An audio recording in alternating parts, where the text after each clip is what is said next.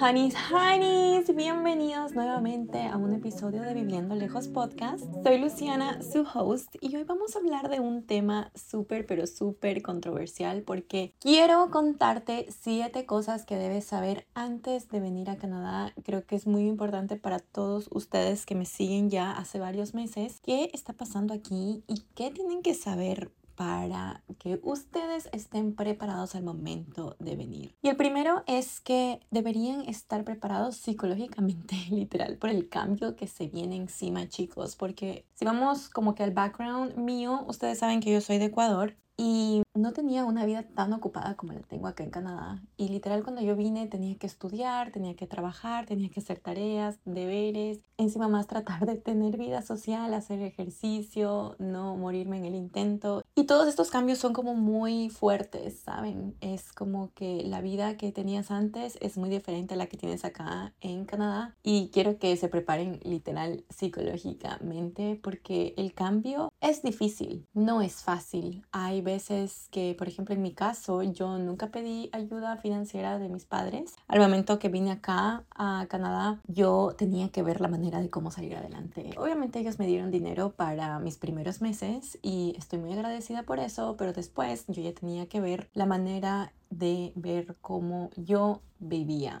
literal. Entonces, algo que tienen que saber de Canadá, que es un país demasiado, pero demasiado caro. Entonces, yo tengo dólares americanos en Ecuador y eso me ha ayudado bastante, pero también tenemos que hacer dólares canadienses, ¿no? Si queremos vivir en Canadá, tenemos que estar preparados para trabajar. Literal, acá se paga por hora y tienen que tratar de buscar trabajos en donde te paguen bien. Y acá en Vancouver el salario mínimo es de 16.75 la hora, pero hay muchísimos, muchísimos lugares donde te dan propinas.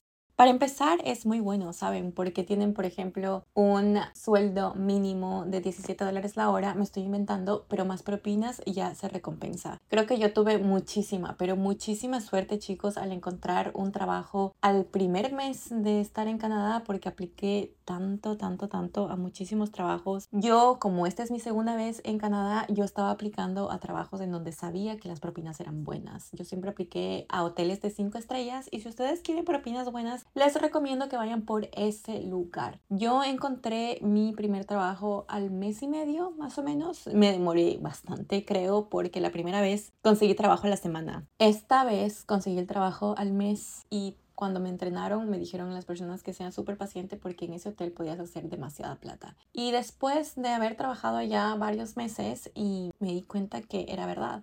Si tú eres una persona que viene con ayuda financiera de sus papás, pues bienvenido sea y no tienes que trabajar tanto, pero sí te recomiendo que vengas con la mente abierta y que te prepares psicológicamente para este cambio que vas a hacer porque no es fácil chicos. Migrar solos es de valientes y si estás viniendo con otra persona, con algún familiar, con tu novio, tu novia, tu hermana, tu hermano, es mucho más fácil. Creo que cuando tú vienes acompañado, la puerta se abre. Porque puedes compartir gastos, ¿saben? Pueden compartir departamento, pueden compartir alimentación. Un amigo mío hace eso con sus roommates y les va muy bien. En cambio, yo que vine sola, yo no comparto absolutamente nada con nadie todo lo hago yo sola y mm, me va bien. No me estoy quejando porque amo la vida acá en Canadá y sé que tú vas a amar una vez que vengas acá. Una vez que te acostumbres de los cambios, sé que vas a amar I swear, honey, I swear. La segunda cosa que tienen que saber es que Canadá es un país enorme, chicos, y no hay muchas personas acá. Entonces, por eso el país abre las puertas a inmigrantes porque quiere que vengan, obviamente profesionales, personas de bien, quiere el país que vengan acá.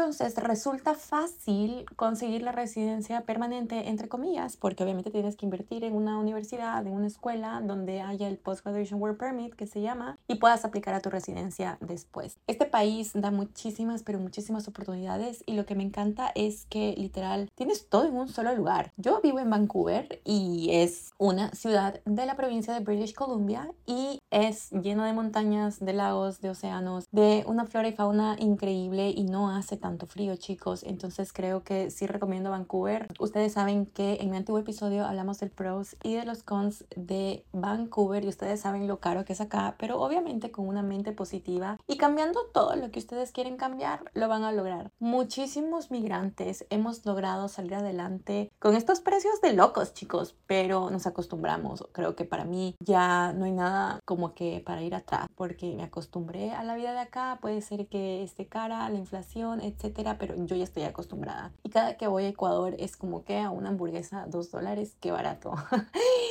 Una hamburguesa cuesta como 20 dólares y digo, ok, qué barato, porque chicos, yo ya estoy acostumbrada. Entonces, una vez que ustedes vengan acá, se van a dar cuenta que el cambio es automático. Todo lo que ustedes hagan es por su bien, para ustedes y tal vez para su familia en un futuro. Entonces, todos estos cambios valen la pena. El otro día yo estaba trabajando y un señor, un guest del hotel, me dijo que de dónde yo era. Le dije que yo era de Ecuador y me dijo que si tenía planes de regresar a Ecuador. Y le dije, pues la verdad, me gusta mucho Canadá y no está en mis planes regresar. Tal vez regresar de vacaciones sí, pero no regresar para quedarme. Y me dijo, mira, yo soy de México, pero migré a Estados Unidos cuando tenía 18 años y mírame ahora, tengo 55 años y el único consejo que te puedo dar es que sigas tus metas, que sigas tus sueños y que no regreses a tu país. Si es que tú quieres venir acá a Canadá y establecerte en este hermoso país, porque es hermoso, quédate va a ser difícil, pero tú puedes. Y yo,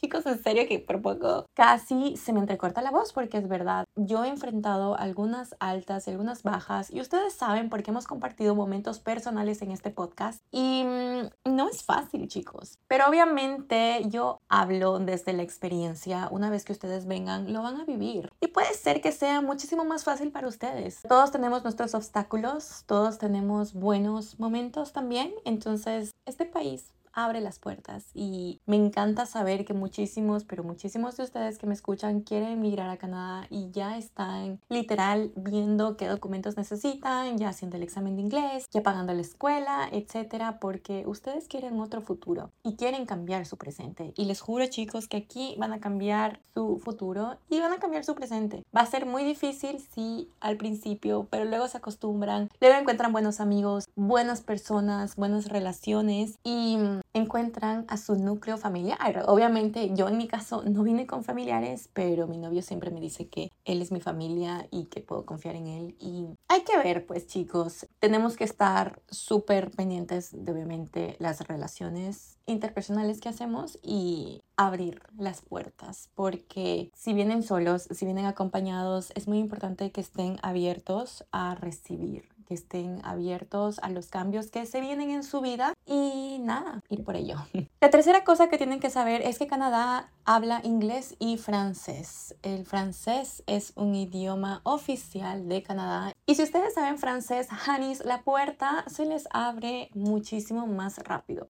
En mi caso yo hablo francés y puedo aplicar directamente por un programa que se llama Mobilité Francophone, que pueden buscar en Google de qué se trata, pero necesitan cumplir algunos pasos para poder aplicar este tipo de visa. Si saben, este idioma es mucho mejor. Y si tienen tiempo libre, chicos, aprendan francés. Es un idioma en el que en dos años ustedes pueden hablarlo. Es difícil, sí, pero no imposible. La verdad es que yo me gradué a los 16 años de la Alianza Francés, que se llama en Quito, y pude hablar francés. Hasta ahorita sé me puedo defender, si voy a Montreal puedo hablar y mm, como es un idioma oficial de Canadá, bienvenido sea. A mí me beneficia bastante chicos, entonces este es un consejito que les puedo dar en caso a que quieran residir permanentemente en Canadá. El francés es muy bueno para poder hacerlo. Si hablan inglés avanzado, muchísimo mejor. Van a conseguir obviamente trabajos acordes a su profesión y van a conseguirlo muchísimo más rápido porque si no hablan inglés es difícil. Pero también hay empresas que hablan español, como de construcción, de limpieza, etcétera, y tal vez les pueden ayudar con la experiencia canadiense que nosotros buscamos al principio. Ideal sería que hables inglés para que puedas desarrollarte en empresas canadienses que hablen inglés. Así tú puedes practicar tu idioma, puedes crecer en el sector profesional y puedes obviamente con un tiempito después aplicar a otros puestos mucho más altos y seguir creciendo. La comida típica, chicos, que es nuestro punto 4, es similar similar a la de Estados Unidos, así que no se esperen nuestras delicias de Latinoamérica porque es totalmente diferente. Lo único bueno de Canadá creo que es el poutine, que es literal un plato de papas fritas con gravy y queso derretido. Le saben poner cerdo encima y es delicioso. Es lo único que no encuentras en Estados Unidos, pero de ahí todo lo demás es exactamente lo mismo, es fat food. Pero como ustedes saben, Canadá es un país multicultural, entonces hay muchísimos restaurantes de otros países como tailandés, chino, colombiano, venezolano, etcétera. Chicos, hay muchísimas opciones. Y aquí hay bastante gente asiática. Entonces tú encuentras restaurantes de la India, de Tailandia, de China, de Japón, porque aquí hay muchísimos asiáticos. Entonces vas a encontrar comida del el país cercano. Y como sé que ustedes son latinos que me escuchan, en nuestro caso vamos a encontrar comida colombiana y peruana, es lo más cercano que tenemos y no hay más. Otro dato importante que tienen que saber de Canadá es que es seguro y tranquilo. Depende muchísimo, pero de dónde estás, porque mm, hay una parte en donde dicen que Canadá es un país súper seguro y tranquilo y sí, puede ser que yo viviendo acá me he dado cuenta que a comparación de los cinco años anteriores que yo estuve aquí ha cambiado totalmente Vancouver por lo menos, no sé otros sitios, pero mm, hace cinco años atrás era muchísimo más tranquilo. Por ejemplo, esta mañana cuando mi novio me quiso dejar en el trabajo, él había parqueado su camioneta afuera en la calle. Estaba rota su ventana y le habían robado par cosas. Obviamente, gracias a Dios no le robaron todo lo que tenía en la camioneta porque tenía bastantes cosas. Yo vivo en downtown, chicos, entonces estas cosas no deberían pasar, pero están pasando. Entonces, puede ser que sea un mito la seguridad y la tranquilidad de Vancouver porque ya no existe. Hay muchísimas personas que pasan drogadas, pasan intoxicadas, entonces puede ser que una persona tiró una roca o algo así a la camioneta de mi enamorado y pasó lo que pasó. No hay cámaras, entonces no pudimos ver quién era y simplemente nos tocó irnos porque ya estaba tarde al trabajo. Pero mm, antes no era así, chicos. Existía la seguridad. Yo podía tranquilamente caminar con mis audífonos y no pasaba nada. Ahora, si yo estoy con mis audífonos, estoy con un volumen muy bajo porque tengo que estar pendiente de mis alrededores. Han habido bastantes ataques con este spray de osos y han habido bastantes ataques con cuchillos últimamente aquí en Vancouver. Entonces, chicos, no es lo mismo y tienen que cuidarse bastante. Mucho más si son migrantes que están viniendo solos y mucho más si tienen que trabajar de noche o tal vez muy temprano porque en el mundo de la hotelería y turismo los shifts empiezan como a las 5 y media de la mañana o a las 6 de la mañana. Y mm, es súper importante mencionar esto en este capítulo porque muchas personas piensan que Canadá es seguro. Por el momento, Vancouver ya no es tranquilo, ya no es seguro, así que tienen que cuidarse, tienen que cuidarse y tienen que cuidarse. Literal, lo repito tres veces, Hanis, porque estamos en otro país y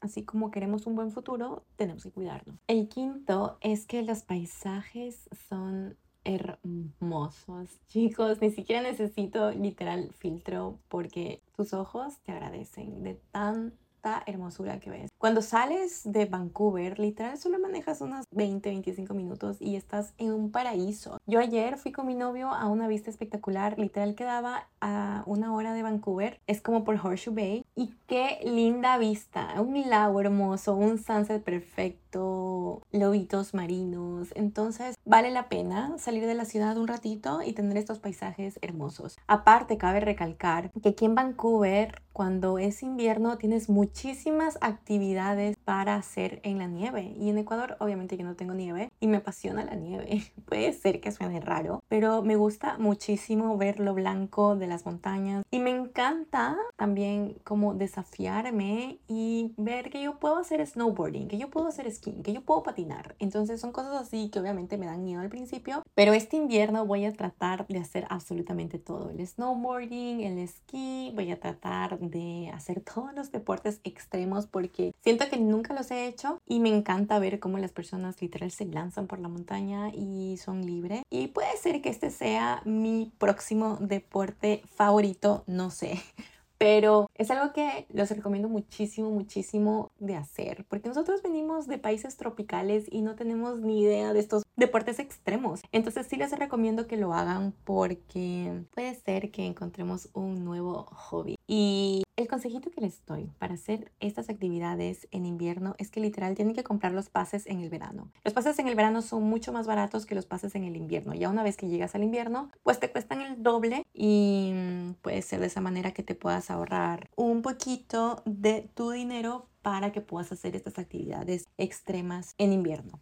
Y el último aspecto que cabe mencionar es que literal aquí hay un nivel muy bajo de doctores que la verdad es que si te enfermas es un problema porque no hay muchos doctores, no hay muchos lugares donde te puedan atender y cuando te atienden te dicen que te tomes un Tylenol o un paracetamol o algo así. Entonces no saben lo que tienes de raíz y obviamente no hay el cuidado necesario. Yo me he enfermado aquí y hay veces que yo sé, o sea, yo sé que puede ser que necesito vitaminas o que estoy con nivel de hierro bajo, me inventó, pero sin embargo el examen de sangre dice que yo estoy normal, que estoy bien y mi cuerpo me dice lo contrario. Entonces, chicos, acá yo no sé qué onda con las personas en el sector de la medicina, pero es muy diferente a como estamos acostumbrados en nuestros países y puede ser que las personas de Estados Unidos se quejen por este aspecto de la medicina en su país porque es carísimo. Por ejemplo, dar a luz cuesta como 100 mil dólares. Entonces, si no tienes seguro en Estados Unidos, es un problema. En cambio, en Canadá, si tienes seguro, es perfecto, pero no hay doctores. Entonces, ese tema y ese aspecto es súper difícil de decir porque si vamos a hacer de Canadá nuestro país y por hoy nos enfermamos y no tenemos dónde acudir, es un problema, chicos. Creo que sale mucho más barato ir a nuestros países, tratarnos y regresar. Literal, eso hizo mi amiga Karen. Si me estás escuchando, Honey, voy a poner este ejemplo tuyo en este episodio. Ella había pisado mal el otro día y le dolía muchísimo la rodilla con el tiempo pasó, pero ella obviamente quiso hacerse revisar. Cuando fue a los doctores de Canadá le dijeron que estaba bien. Creo que le habían puesto estos como inmovilizadores, pero mi amiga estaba con mucho, mucho dolor. Ella sabía que no estaba bien. Ella decidió hacer caso a su intuición y viajó a Ecuador. Una vez que estuvo en Guayaquil, fue a su doctor, le hicieron una radiografía y chicos, salió que tenía que hacerse una cirugía de emergencia. Mi amiga no pudo regresar hasta Canadá después de unos tres meses y ella tenía que estar en rehabilitación en Guayaquil porque le hicieron una cirugía de emergencia. Entonces sí chicos, hagan caso a su intuición cuando yo les digo, si piensan que algo les está pasando y ya están acá en Canadá, regresen a sus países y trátense, porque Canadá está súper atrás en el tema de la salud. Y es un aspecto negativo que tenemos que decirlo, chicos, porque no todo es color de rosa, no todo es estrellitas iluminadas aquí en Canadá. Y alguien tiene que decirlo, chicos, porque ustedes, si van a venir a este país, tienen que saber lo que se enfrentan, tienen que saber cómo van a vivir de ahora en adelante y tienen que saber todos los cambios que ustedes van a presentar. Entonces, este sector sí es un poquito negativo y es el último aspecto de este episodio porque había que mencionarlo, chicos, había que mencionar la realidad del sector de la salud, que es algo que me parece que necesita ayuda. Y bueno, para terminar este episodio, en mis capítulos anteriores, ustedes saben que yo hablo también de lo hermoso que es vivir en Canadá. Entonces, les recomiendo que vayan a escucharme porque no todo es negativo. Canadá no perfecto, pero sí es hermoso y es un lindo país en donde tú y tu familia pueden crecer profesional y personalmente, chicos. Así que eso es todo por el episodio de hoy, chicos. Les mando un abrazo enorme, les mando un besito también y nos vemos el próximo lunes en Viviendo Lejos Podcast. Bye.